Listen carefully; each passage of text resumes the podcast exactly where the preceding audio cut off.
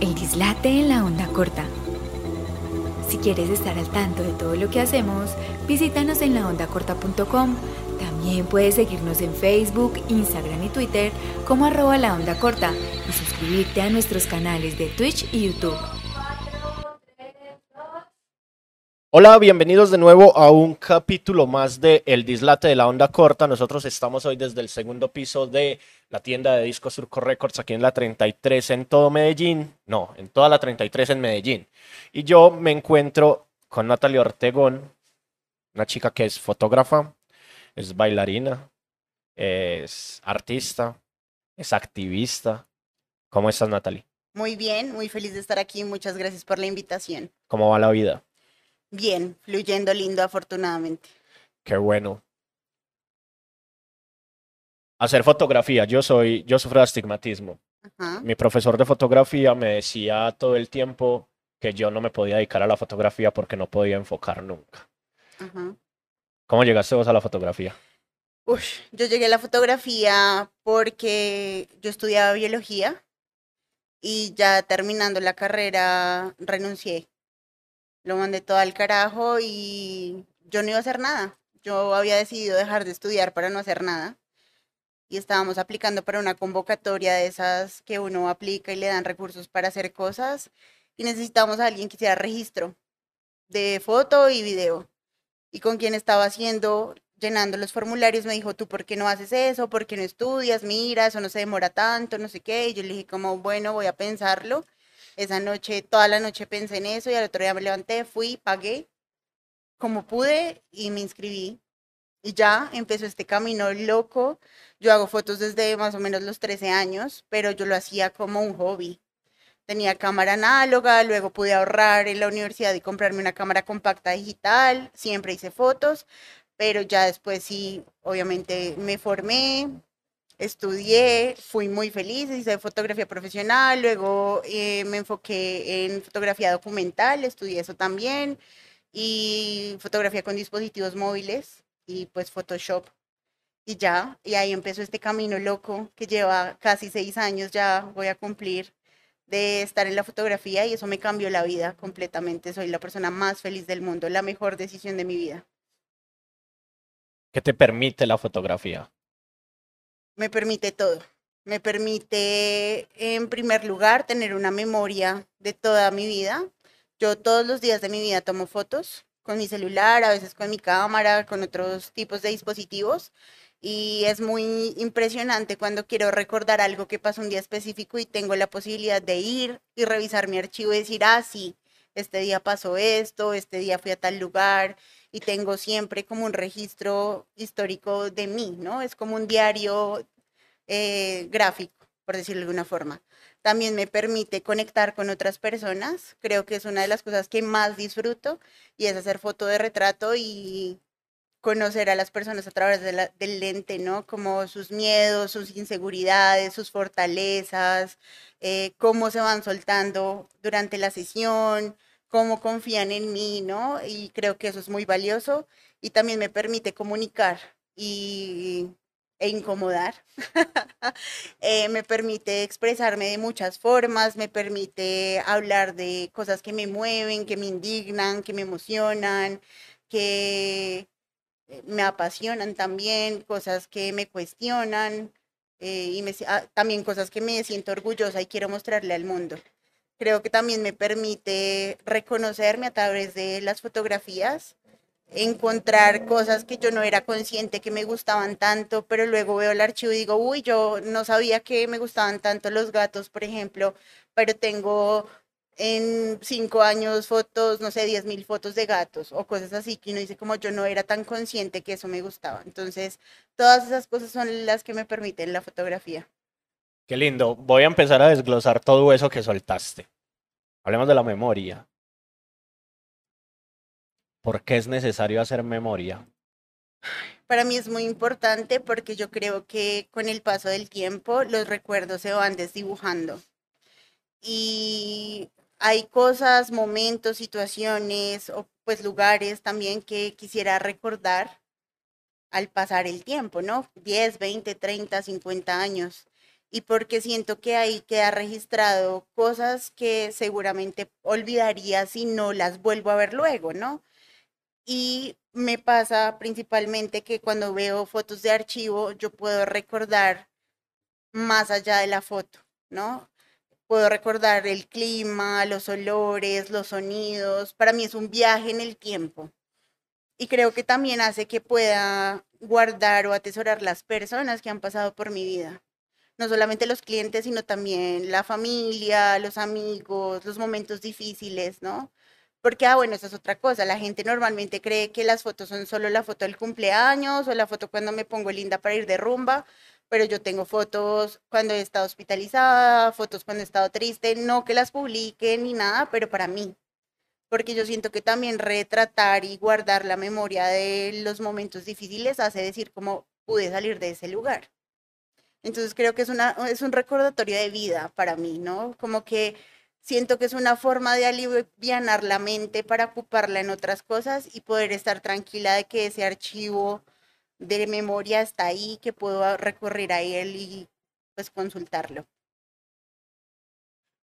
Pusiste otra palabra dentro de todo ese discurso de lo que te permite la fotografía, que es la incomodidad, incomodar. ¿Cómo incomoda uno con su fotografía, con la fotografía? Bueno, pues yo en un principio creía que todo lo que yo hacía o fotografiaba tenía que ser estéticamente hermoso, entendiendo hermoso como algo subjetivo, o tenía que ser algo comercial, o tenía que ser algo que pudieran colgar en una pared de una sala, ¿no? Como que ese era lo que yo pensaba que era el ser fotógrafa y tener éxito como fotógrafa. Pero después tuvimos una conversación con varios artistas y uno de ellos dijo es que el arte en general se usa también para cuestionar.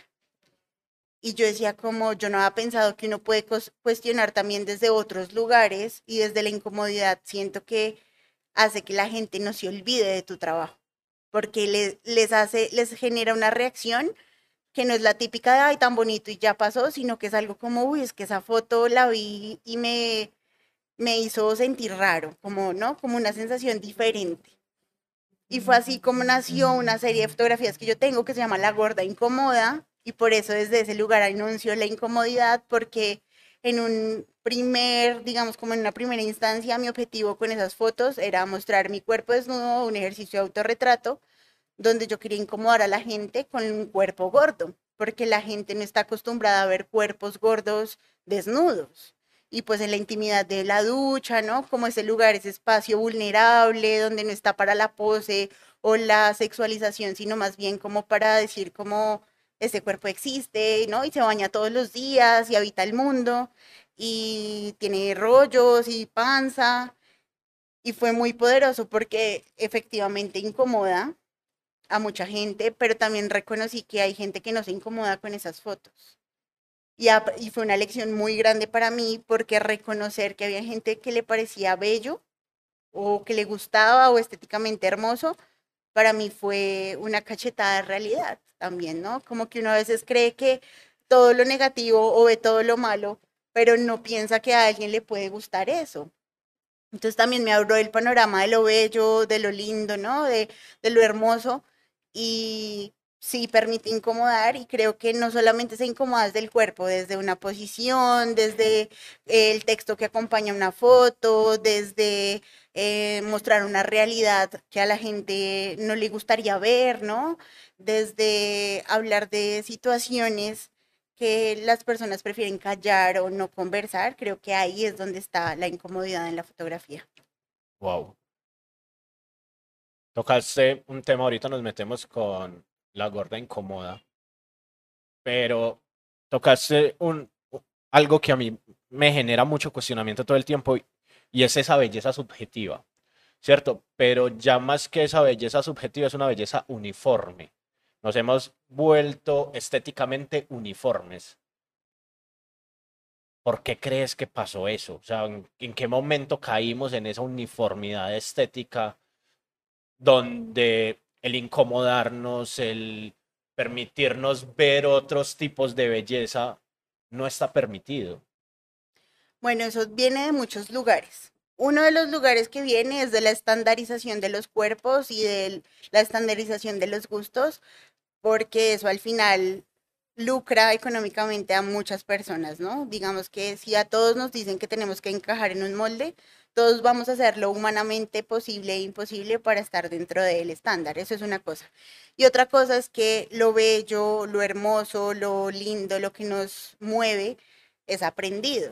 Entonces, si toda la vida hemos visto un tipo de cuerpo en, en, redes sociales, en medios de comunicación y demás, eso es lo que nos dice que eso es lo que nos debería gustar, ¿no? Eso es lo que nos debería mover, lo que deberíamos tener, ¿no? Como ese ideal de eso es lo que yo debería tener en mi vida. Y creo que cuando empezamos como personas a cuestionar eso, de lo bello, de lo hermoso, y empezamos a decir como cuáles son los parámetros, o sea, qué es lo que yo necesito para definir que algo es bello, y empezamos a consumir otro tipo de imágenes, otro tipo de personas, otro tipo de cosas, ahí abrimos las posibilidades y decimos, ah, no, ok, es que no solo hay esto, pero además es esto y tal vez eso también me gusta. Y que a alguien más no le guste no quiere decir que a mí no me pueda gustar pero salir de ese pensamiento de que me tiene que gustar lo que los demás, eso es lo más difícil, porque siento que eso pasa mucho en la adolescencia, ¿no? Como este, esta necesidad de aprobación y entonces yo estoy con la chica, entre comillas, más linda del salón o el chico más lindo del salón y todo el mundo aspira a estar con esas personas, pero porque es el, como el sueño común o comunitario, pero en realidad pues no es la persona que me gusta, sino me gusta mi amigo del lado pero como no es el deseado por todos, entonces no le pongo atención, pero al final siempre estuve enamorada o enamorado de esa persona. Lo mismo pasa con las imágenes, lo mismo pasa pues con los cuerpos, lo mismo pasa con los libros que leemos, con las películas que nos gustan, con todas las cosas que nos rodean. Creo que es la posibilidad de decir como yo necesito empezar a construir mi idea de belleza a través de lo que genuinamente a mí me despierta emociones y sensaciones corporales, independiente de lo que siempre me han dicho que me gusta.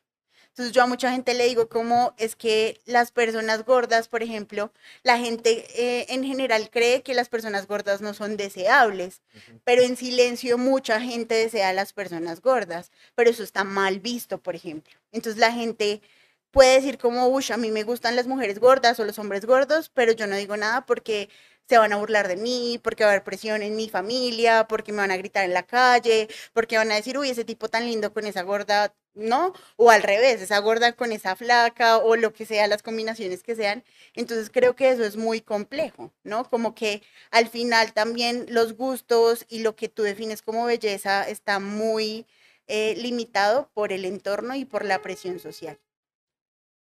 ¿Cómo se construye una obra como la que tú construiste. ¿Cómo llega uno no solo a, pararse discursivamente, sino a seleccionar lo que va a ser mi obra terminada o si esa obra aún sigue en construcción? No, es muy loco, porque Digamos que una de las cosas más importantes para que la gorda incómoda nazca es que yo tengo que primero hacer un proceso de vida anterior, ¿no? Entonces, yo soy una mujer que es gorda desde muy pequeña y fui criada por una mujer que siempre me decía como usted puede ser como quiera ser, no le importe lo que le digan los demás, digamos que siempre reforzó eso y yo siempre vivía la vida siendo feliz independientemente de que fuera gorda, flaca o como fuera. Y en el 2017 conozco eh, todo este movimiento antigordofóbico, todo el activismo gordo, y descubro que no soy la única en el mundo que lucha en contra de estos prejuicios, sino que yo también lo había hecho antes, y empiezo a leer, a conocer más personas, a investigar, a conseguir pues los libros que escribían estas mujeres y estas personas y empiezo a reivindicar la palabra gorda, por ejemplo, empiezo a sentirme más cómoda con la ropa, jugar con la ropa, conseguir nuevas marcas colombianas que empiezan a hacer tallas grandes, a traer ropa de otros países porque aquí al principio no había y empiezo a sentirme muy tranquila y cómoda con mi cuerpo, a sentirme bien, genuinamente bien. Y luego de eso eh, es cuando llega todo esto de incomodar, de hablar, no sé qué, y yo decía como yo quiero hacer algo de autorretrato, porque siempre he pensado que el cuerpo gordo incomoda, pero sentía que fotografiar a otra persona no iba a ser tan poderoso, porque para mí era importante que quien estuviera frente al lente estuviera pues cómoda, ¿no? Una persona que no tuviera pena, vergüenza y demás. Y ese día, al otro día, cuando ya iba a hacer las fotos, yo dije, como no, me voy a bañar y ya me siento a pensar como todo lo que voy a hacer. Y cuando yo estaba en el baño, dije, como aquí tienen que ser las fotos. Pues me salí, monté el trípode, las luces, todo y empecé a hacer el ejercicio de autorretrato. Nacen muchísimas fotos y el momento más loco fue cuando me tuve que sentar a seleccionar, a ver, porque yo decía, como yo no quiero que esto sea fotos que sean hipersexualizadas o que generen otro tipo de sensación, yo quiero que esto sea distinto. Selecciono, hago una selección primero de 40 fotos, las proceso todas, blanco y negro, les hago los ajustes de contraste, no tiene ninguna manipulación digital, solo luz y contraste. Y una amiga me hace el favor de revisar conmigo las fotos y me ayuda a seleccionar las que se veían muy similares pues como que se repetía la pose o que ese ángulo ya estaba, porque yo ya no podía verlas diferente. Sí. Fueron cuando ya pude seleccionar las 20, que son la serie. La serie son 20 fotografías de, pues, de desnudo en el baño, eh, sin mi rostro, pues como por seguridad también y bueno, demás. Y digamos que esta serie ha ido creciendo. Ha ido creciendo porque yo he ido creciendo con ella. Y porque a, medida de que se ha ido expuesto en diferentes lugares y en diferentes formatos, ha generado sensaciones distintas y ha abierto conversaciones que han enriquecido la serie, ¿no? Entonces es como cosas que yo antes no veía y que me dicen, cosas que la gente siente y yo no sabía que podían sentir, cosas que yo también siento ahora que las veo, ¿no? todo lo que han recorrido, cómo han crecido, cómo he crecido yo con ellas, a los lugares que hemos podido llegar, a los países que hemos podido llegar, las conversaciones que se han hecho en torno, todos los cuestionamientos que se ha hecho la gente, eh, pues los agradecimientos, el rechazo también, había gente que entraba, veía y decía, uy, no, guacala y se iba, y está perfecto. Y todo eso ha hecho que cada vez más sea más grande, ¿no? Como que cada vez se puede hablar más y más de estas fotos y es algo que sigue creciendo. Es como una planta que se alimenta y se alimenta y crece y yo nunca me imaginé eso. Yo nunca hice esta serie fotográfica con esa intención. Yo solamente la hice con el fin de incomodar y a medida que ha pasado el tiempo ha ido creciendo y se ha ido nutriendo. Una obra eh, que sigue en construcción y, que se, y que se alimenta constantemente. Y hablaste del activismo. Ser activista en Colombia. ¿Cómo hace uno? Es muy duro, es muy duro, porque yo soy activista por la diversidad corporal y antigordofóbica, ¿no? Yo lucho por visibilizar las violencias que viven las personas gordas por el simple hecho de ser gordas. Y hablo de todas las violencias, que es una violencia que atraviesa todas las áreas de la vida. Y es muy difícil. Creo que los activismos tienen diferentes retos, pero creo que para mí ha sido más fácil y yo lo disfruto más y como que ha sido más llevadero porque yo hago activismo desde el amor y desde el construir y, y el de escuchar y hablar y, y, desde el ejemplo también. Creo que eso es muy poderoso. No desde la rabia, aunque a veces también me da rabia. Sí, obvio. Pero no es lo que me mueve, ¿sabes? Como que eso lo tengo en un momento y ya luego lo pienso, respiro y puedo estar bien. Y creo que es muy difícil porque hay muchos egos, porque hay muchos intereses, porque muchas veces los activismos están eh, atravesados por intereses económicos y yo no pensaba que este activismo tuviera esa situación, ¿no? Como que uno no piensa, pero pues gente buena y mala hay en todas partes.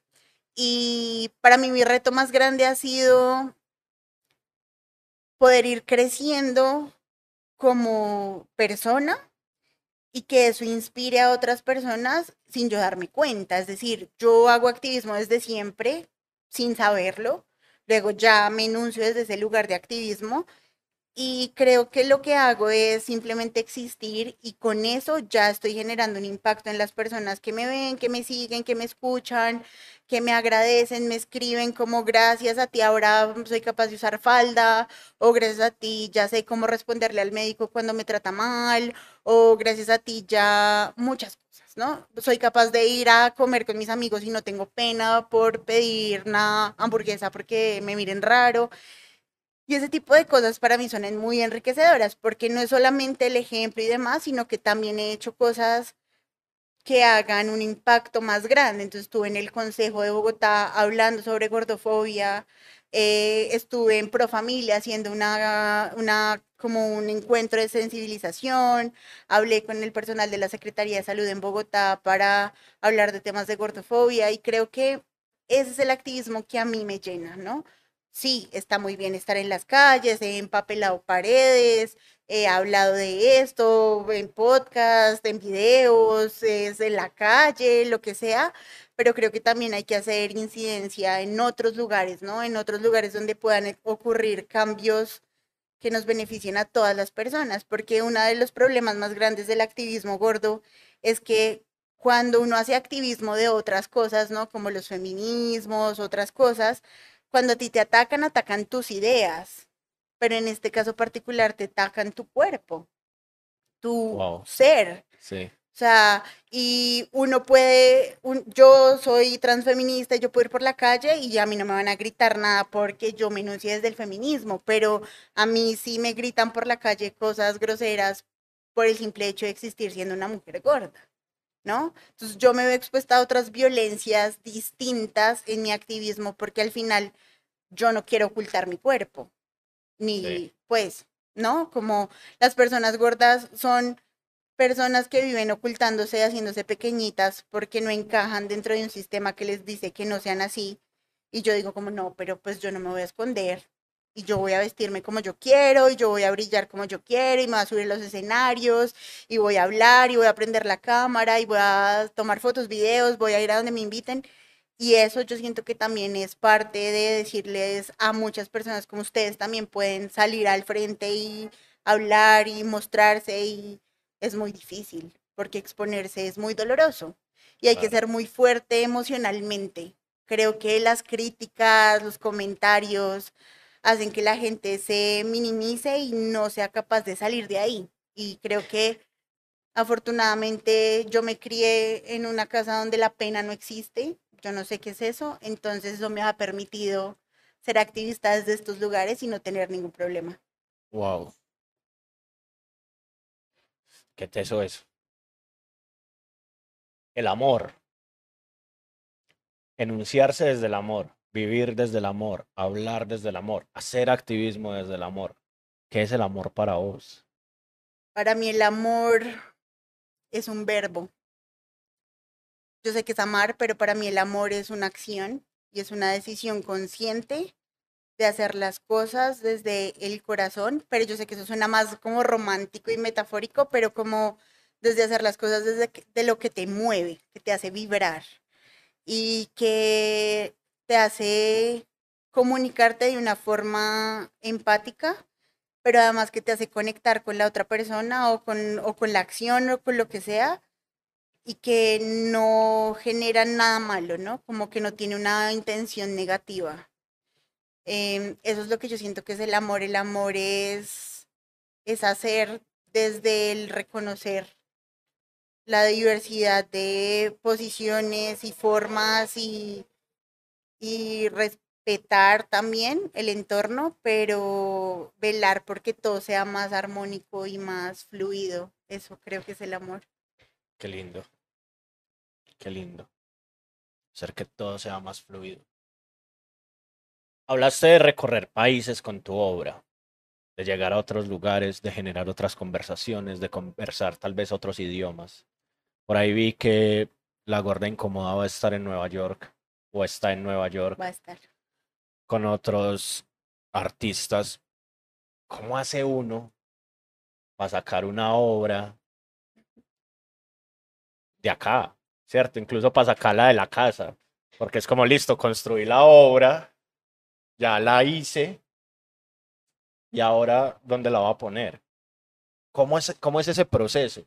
¿Cómo es ese proceso de pronto, no sé si buscar convocatorias, no sé si tocar puertas en museos, en galerías?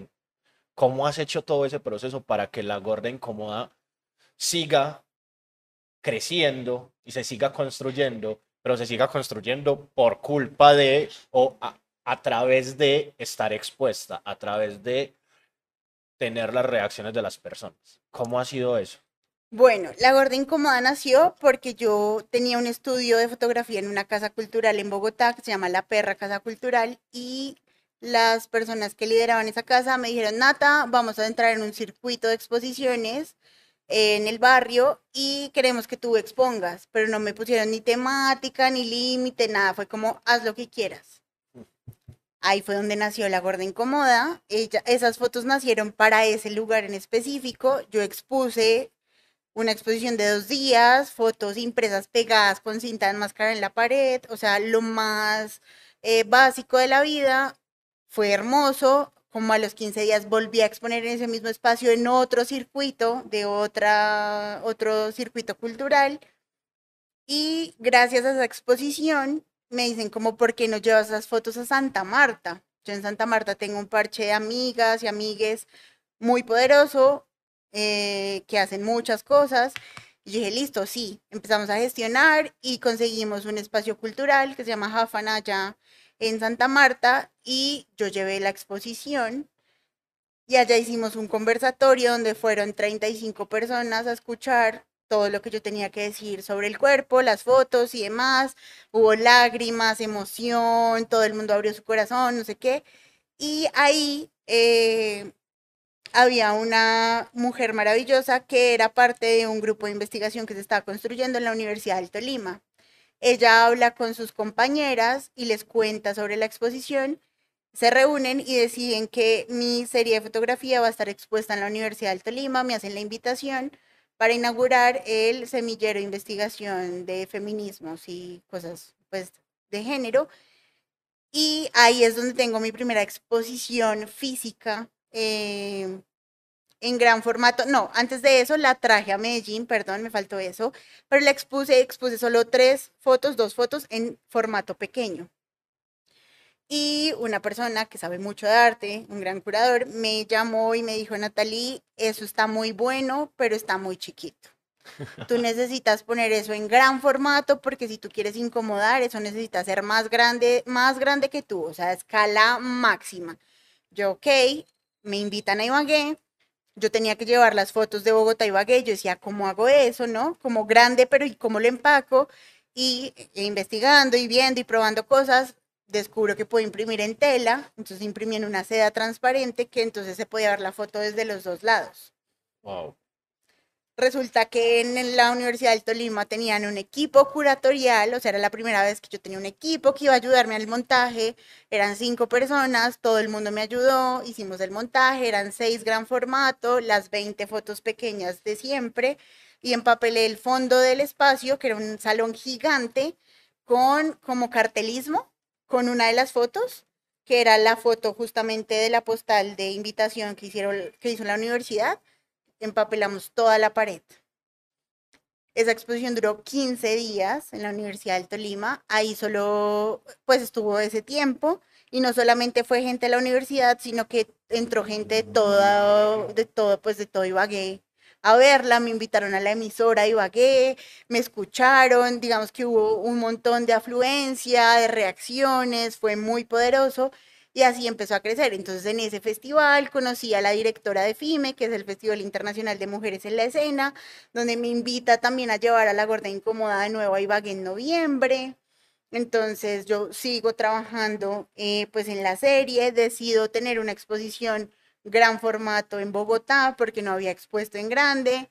Estoy en el Open San Felipe, en un espacio que alquilé solamente para mí hice mi exposición, la inauguración, eso sí fue todo gestionado por mí, yo hice todo, el montaje, la convocatoria, las gráficas, me he dicho todo lo hice yo, muy feliz, mucho trabajo, pero fui muy feliz.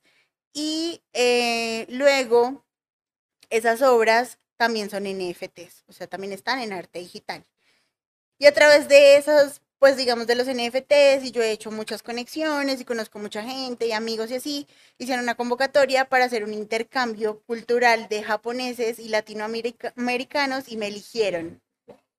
10 latinoamericanos y 10 japoneses, hubo un espacio en ese tiempo Twitter, ahora X, donde había un intérprete, yo tenía un minuto para contar mi foto, yo había anotado todo, me había grabado mil veces que no me gastara más de ese tiempo, el intérprete pues traducía al japonés y las personas en Japón pues vieron mi trabajo a través de los NFTs. Así también ha llegado a muchos lugares, así es como va a ir a Nueva York. Ya había estado antes en Estados Unidos, estuvo en Lisboa, ha estado en Argentina, ha llegado a muchos lugares, digamos, a través del arte digital y es muy emocionante. Creo que ha sido la unión de muchas cosas, la posibilidad de empezar a exponer, darme cuenta lo importante que era, descubrir cómo era de fácil o difícil las convocatorias, que hay que apostarle a muchas y uno queda en algunas, en otras no, que uno no se puede rendir en el camino. Creo que también hay que entender que no todas las cosas son para los mismos lugares y que todo se va dando, pero que uno tiene que hacerle, ¿no? Como está bien que uno diga como no, pero es que yo me, me postulo y no paso, ¿no? Pero pues si te postulaste a cinco y no pasaste, postulate a 20 para que pases a una, pero no te quedes quieto, ¿no? Y pues como es desnudo, hubo temas en redes sociales de censura y demás, por eso también usé los NFTs, entonces ha sido muy interesante porque las personas, también hay una cosa muy poderosa y es el voz a voz, ¿no? Como que así también llegué a algo que eh, no he hablado mucho en público, pero estar exponiendo en Bogo Shorts, que es un festival de, cortos muy poderoso, y me invitaron, me contactaron, yo no apliqué a nada. Me contactaron, me dijeron que querían que tuviera una de mis fotos de la gorda incómoda eh, en esta exposición. Y yo decía, qué loco, porque ya han pasado dos años y yo ahora ya la gente me ha visto y me recuerda y me contacta. Entonces, por eso digo que la gorda incómoda crece porque pasan cosas que yo no entiendo. Entonces, apenas me contactaron, yo dije, pero si yo no hice nada. Entonces, ya luego yo me reía de mí misma y yo decía, pero ¿cómo que no? Llevas dos años remando. Claro. Mostrando, llevándola, pegando stickers de la gorda incómoda en la calle. Ah, bueno, esa es la otra. Yo hice unas serigrafías y unos stickers y unas, unas pañoletas y entonces muchos amigos y amigas míos viajan alrededor del mundo y llevan las obras y les toman fotos. Entonces estaba en Cuba, en Canadá, ¿no? Y es muy emocionante porque es como que yo me expando a través de mi trabajo sin pisar esos lugares, pero estoy ahí. Y eso ha sido para mí muy poderoso. Genial. Wow. O sea, es un camino gigante. Y tocaste algo que Posiblemente aquí hablamos mucho eh, detrás de las cámaras. Tal vez eres la primera artista digital que se sienta en esta mesa a contarnos su experiencia como artista digital, ¿cierto? Porque Kelly se sienta aquí a hablar con nosotros, pero no habla de su posición como artista. Y es cómo se abre uno camino en el mundo del arte digital. ¿Cómo hace uno ese proceso es tan fácil como llegar y crearse una cuenta en un sitio web o qué hay que hacer, ¿cierto? Para llegar a ese punto de no, yo vendo mis NFTs, yo pongo mis NFTs a que a, exposición, llegan a galerías de arte digital y demás. ¿Cómo es eso? ¿Cómo es eso de hacer arte digital? ¿Cómo, es, cómo funciona ese circuito de arte digital? Yo llevo casi tres años y el secreto del éxito es no dormir. no, mentiras. Creo que mm, es mucho trabajo, es mucho trabajo, es estar ahí, es aprender mucho sobre seguridad cibernética, de conectar con personas genuinamente, de conocer a la gente. Creo que se habla mucho en este mundo loco de los NFTs y blockchain y el arte digital sobre comunidades, pero más allá de generar comunidades y cosas, creo que es más conectar con las personas de verdad. creo que eso es lo que me ha permitido a mí poder llegar a otros lugares distintos que de otra manera no hubiera podido. Escuchar a la gente, verla, reconocerla, hablar de su trabajo, que hablen del mío, eh, generar conversaciones incómodas también, ¿no? Como de cosas donde no estamos de acuerdo, donde sí, hablar de otras vainas, de, de técnica, de que si se come primero el cereal o la leche, o sea, hablar de muchas cosas y, generar esas conexiones que hacen que uno pueda confiar y pueda ayudar y acompañar y apoyar a las personas. Creo que una de las cosas más importantes en la vida es el relacionamiento y para mí eso es lo que me ha permitido también mantenerme porque porque hay momentos difíciles donde uno no vende nada, donde uno se le va la inspiración, donde uno ya no sabe ni qué hacer. Y ahí es donde están para sostenerlo, para decirle, no, no pasa nada, tú sigue haciendo, sigue creando. También como que uno se encasilla en una cosa, entonces yo decía, no, es que yo solo soy fotógrafa y si no soy fotógrafa, entonces yo ya no voy a ser quien soy. Y esto fue como, no, pero es que tu identidad no es solo ser fotógrafa, tú eres un montón de cosas. Y poder también explorar con el arte digital y los fractales que tengo y los colores y los glitch y no sentirme mal por eso y también cuestionarme un montón. Y creo que es así, ¿no? Como generando esas relaciones y entendiendo que todo se transforma. Y también aprendiendo y estudiando mucho, porque todo va cambiando muy rápido. Eh, nos enfrentamos a muchos desafíos, a políticas de las páginas que cambian, que regalía, que no regalía, que, eh, no sé, nuevas, nuevas, nuevas, bueno, no sé, como parámetros para estar ahí, entonces estar ahí, que salió algo nuevo, que esto está en tendencia, todas esas cosas hay que tenerlas en cuenta. De verdad, yo los primeros dos años no dormía, yo me obsesioné con esto, yo estaba conectada 16 horas en los espacios de antes Twitter, eh, hablando con la gente en Telegram, entendiendo cómo funcionaba esto, aprendiendo, vendiendo, comprando también, porque yo también soy coleccionista de gente que me gusta y compro porque me parece lindo. No me digo coleccionista de arte, pero sí de arte digital que me parece interesante. Y creo que es hacerlo todo también, ¿no? Como estar en todos los lugares, como eh, pararte en los pies de todas las personas con las que te relaciones y entender cómo funciona, ¿no?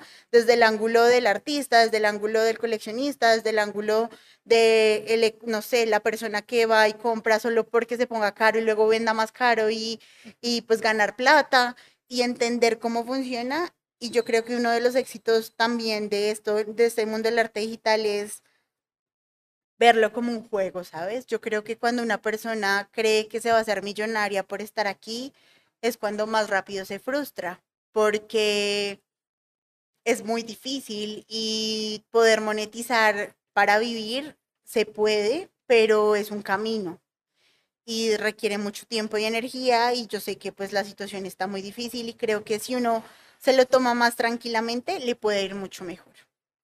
Wow. Ok, la paciencia. Hablemos de la paciencia y de la nada. Cuando dijiste que te ibas a sentar a hacer nada y mira todo lo que has hecho.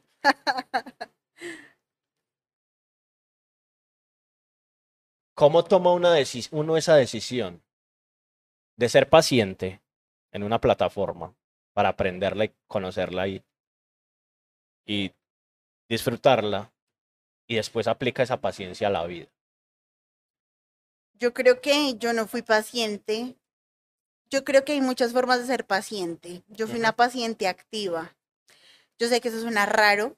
Todo lo que sea lento, yo soy lo que sea lento activo, ¿no? Entonces, meditación activa, paciencia activa. Yo no tengo paciencia zen, no. Y era listo, ok, esto es un proceso, hay que aprender. Pues yo lo que hacía era meterme un montón a leer sobre eso, a ver cómo funcionaba, conocer gente. O sea, digamos que pueda que yo no esté vendiendo NFTs en este momento, pero yo estaba entonces pendiente de cómo lo hacen estas personas y qué hacen estos y cómo puedo mejorar tal cosa y cómo puedo mejorar tal otra. O sea, como que eso estaba ahí y yo estaba pendiente de eso, pero también hacía al tiempo otras cosas, ¿no? Era paciente en que no pasa nada si hoy no vendo, tal vez mañana sí, pero mientras voy a ir creciendo por otro lado. A eso me refiero yo con la paciencia, porque yo no soy paciente. Pues sí, yo soy un poquito paciente, sí, pero con respecto a eso, lo que hacía era encargarme otras cosas que sabía que iban a fortalecer eso, ¿no? Porque a veces uno cree que no, entonces tengo que vender, vender, entonces ofrecer, ofrecer, ofrecer, y eso satura a la gente, la gente ya no quiere, ay, no, este es el que nos viene a vender. No, entonces yo empecé a buscarle la comba al palo, como decimos acá, y a buscar el camino donde uno igual, bueno, no vendo, pero puedo conectar con gente, crecer, aprender, enseñar, que también enseño, asesoro personas, empresas y bueno, en fin. Y mientras hacía eso, ya esto iba creciendo. Porque además, cuando tú empiezas a enseñar, te invitan a charlas, paneles, conferencias, podcasts, entrevistas y demás, empiezan a verte y entonces empiezan a comprarte. Entonces todo se va como eh, intercalando. Por eso te decía que el relacionamiento era tan importante. Claro. Porque la visibilidad definitivamente es un punto para que te vean. Y yo le digo eso a la gente, de nada sirve que tú seas el mejor haciendo las empanadas más deliciosas del mundo si nadie las ha visto, las ha probado y dices que son increíbles, pero si no se las comen nadie va a saber. Lo mismo pasa con cualquier cosa en la vida. Entonces yo era paciente en cuanto a monetizar, pero yo igual seguía moviéndome por todos lados y mostrando mi trabajo, así no vendiera, ¿no? Como en estas galerías que uno expone y no vende. Sí. Pero yo sabía que eso iba a largo plazo a traer más y más y más puertas. Entonces, ahí la paciencia es en entender que pueda que hoy no monetice, pero eso a largo plazo me trae otras cosas que me pueden dar plata que no sea vender las fotos de la gorda incómoda, por ejemplo. Ok. Y la nada. ¿Cómo decidí uno no hacer nada? Yo hace poco escribí un texto que se llamaba Un elogio a la nada y era sobre la incapacidad que tenemos nosotros hoy de hacer nada, pero de permitirnos hacer nada, o sea, estar con la mente en blanco acostados en, la, en el sofá de la casa mirando el techo, hacer nada. Y yo hago de todo y no me puedo quedar quieto. Y te veo a vos y digo, no te puedes quedar quieta pero tomaste la decisión de no hacer nada cuando dejaste biología. ¿Cómo haces nada hoy? Creo que ha sido muy difícil porque yo no, puedo, no, podía no hacer nada. Me sentía como que estaba perdiendo el tiempo, ¿no? Como que eso es lo que nos han vendido.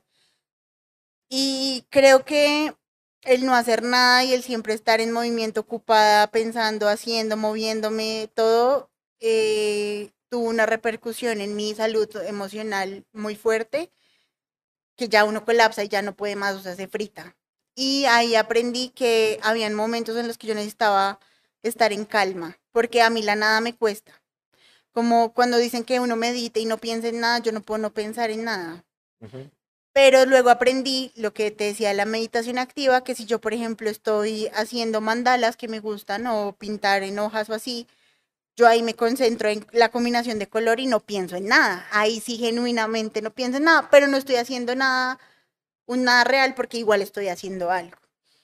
Pero ahorita cuando hablabas de estar acostado en el techo mirando hacia arriba, creo que últimamente, porque pues vengo en un proceso emocional complejo que ha mejorado mucho, es regalarme un tiempo en la mañana justo después de levantarme para no hacer nada, ¿no? Entonces estoy acostada en la cama, tal cual, viendo al techo, media hora, descansando de la nada. O sea, ahí ese es, es mi nada, ¿no? Como ni pensando, ni mirando el celular, nada, o sea, la nada. Y creo que ha sido para mí un regalo, porque antes sentía culpa, ¿no? Como, pero haz algo, pero haz algo. Y tengo, yo tenía un problema muy grande y creo que lo estoy aprendiendo a reconocer, y es que yo creía que yo no hacía nada. O sea, mi nada era todo era nada. Sí.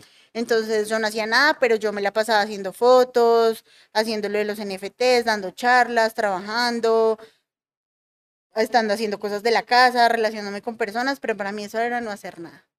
Ahora es como, no, hacías demasiado, lo reconozco y ahora sí me dedico a hacer nada, un pedacito del día y lo disfruto totalmente y ya no me siento culpable. Qué lindo. ¿Y el baile? ¿Qué es el baile para vos? El baile para mí es todo lo que está bien en la vida. Yo bailo desde muy pequeña, siempre estuve en clases de baile, fuera del colegio, en el colegio. em, bailaba mucho en la adolescencia, cada ocho días me iba de rumba con mis amigos. mm, siempre bailé mucho. De hecho, mi papá tenía un dicho que decía que yo me bailaba hasta el zumbido de un mosco. Y en la pandemia hubo mucha quietud física y fue muy duro, fue muy duro para mí y encontré en el baile la felicidad nuevamente. Volví a bailar em, en donde vivo, hay un grupo de señoras grandes que bailan en las noches y yo dije, no, yo voy a ir a bailar con las señoras y pues fue súper chocante para ellas, ¿no? Como la mujer gorda bailarina, pero además que baila bien y no se pierde y se sabe el paso y no sé qué. Y pues obvio me dicen cosas, me persiguen, o sea, es re loco, pero yo igual me burlo y me río con ellas y bueno, no me lo tomo personal, igual bueno.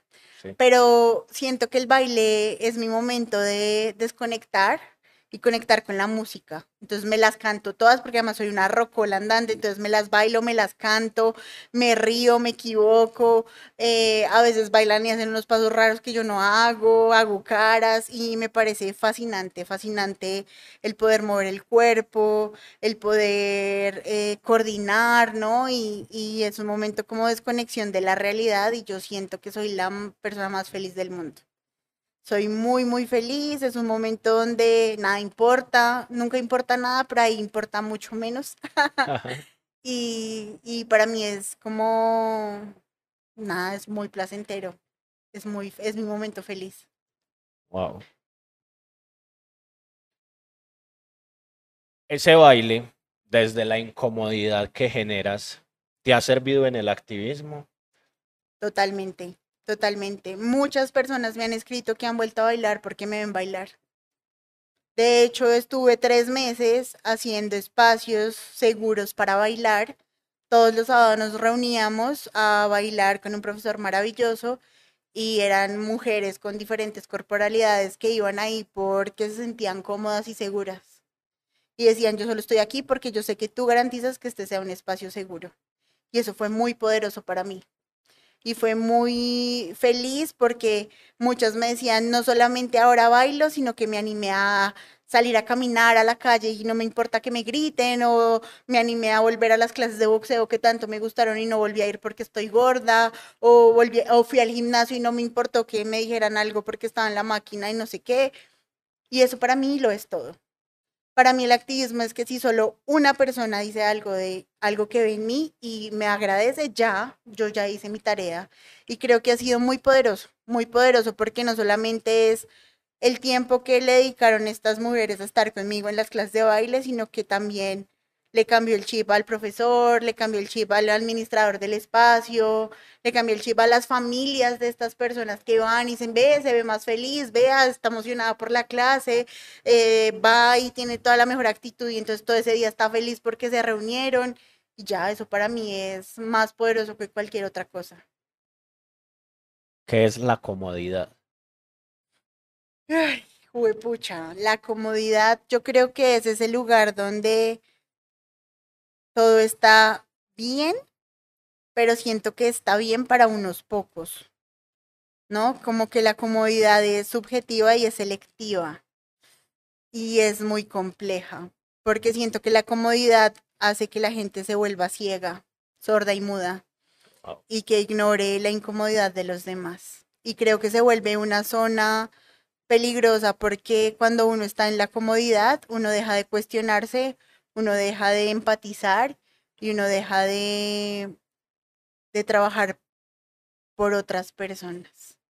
Porque siento que la comodidad hace a la gente egoísta. Eso. Wow. Vamos a ir cerrando. Y ahorita hablaste de lo genuino de las conexiones que hay que tener en el arte digital. Y eso a mí me llevó a hablar, a pensar en la confianza.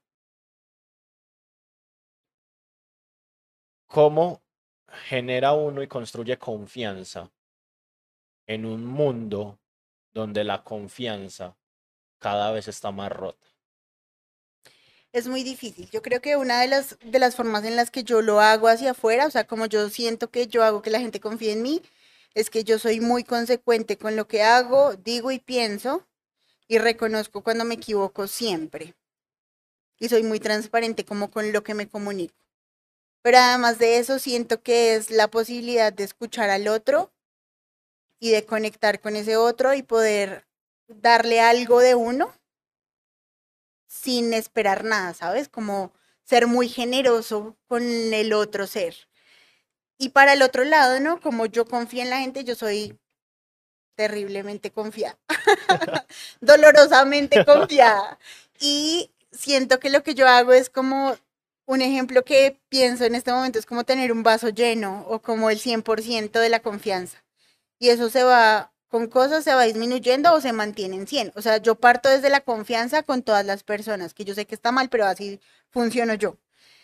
Y creo que con el tiempo voy aprendiendo a reconocer a la gente y a entender cómo funciona y a confiar en ciertas cosas o ciertas no. Pero hay un problema conmigo y es que yo soy muy radical en eso. Entonces, si alguien comete un error que me lastima demasiado, desaparece de mi vida borrado, eliminado, bye.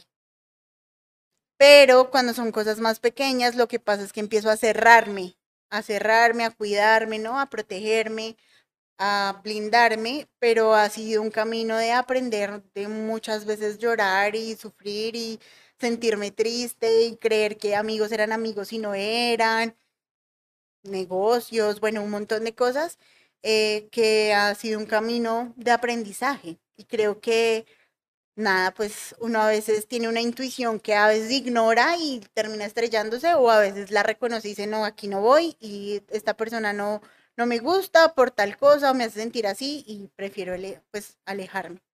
Pero eso es como funciono yo. Yo doy confianza siendo yo genuinamente y dándome, entregándome a las personas y yo con la gente midiendo, ir paso a paso, tanteando la cosa. Eres inspiradora. Porque todo lo que nos has contado aquí es sobre eso. ¿Y a vos qué te inspira? A mí me inspira muchas cosas, ¿sabes? Me inspiran otras gordas, me inspiran mis amigas, amigos y amigues, me inspira mucho mi mamá, me inspira la naturaleza, me inspira no sé, el amor. Me inspiran las cosas cotidianas de la vida. A veces uno va por la calle y ve algo y dice, como esto es ya... Yo creo que mi celular está lleno de cosas que me inspiran en, la, en el camino y que son cosas que yo veo y que tal vez la demás gente lo ve, pero no lo, no lo, o sea, como que lo sabe que existe, pero no lo ve eso, yo creo que esos detalles, esa, esa luz que cae por entre el árbol e ilumina la flor, esos tipo de cosas a mí me inspiran. Esos, esos detalles así minúsculos de ojo de fotógrafa, esas cosas a mí me inspiran. Y ya que la gorda incómoda está tan grande y sigue creciendo, ¿en qué más estás trabajando? Bueno, estoy ahorita en un proyecto audiovisual muy poderoso, se llama La Liberación de las Panzas y es hicimos una convocatoria abierta para que personas de todo el mundo mandaran una foto de su panza. Recogimos 71 panzas de todo el mundo, eh, que vamos a hacer un reel en Instagram con un poema escrito por Magda Piñeiro, una gran activista gorda que lleva más de 10 años haciendo activismo. Y eh, lo que hicimos fue, yo pedí una autorización a todas las personas que participaron para poder imprimir estas fotos y mostrarlas también, así como a la gorda incómoda en muchos lugares. Y tengo un plan a corto plazo que espero que sea pronto y es empapelar una pared en Bogotá con estas 71 fotografías y grabar las reacciones de las personas. Ese es como el próximo proyecto que se acerca, así como que estoy trabajando. Genial. Natalia, ¿dónde te encontramos?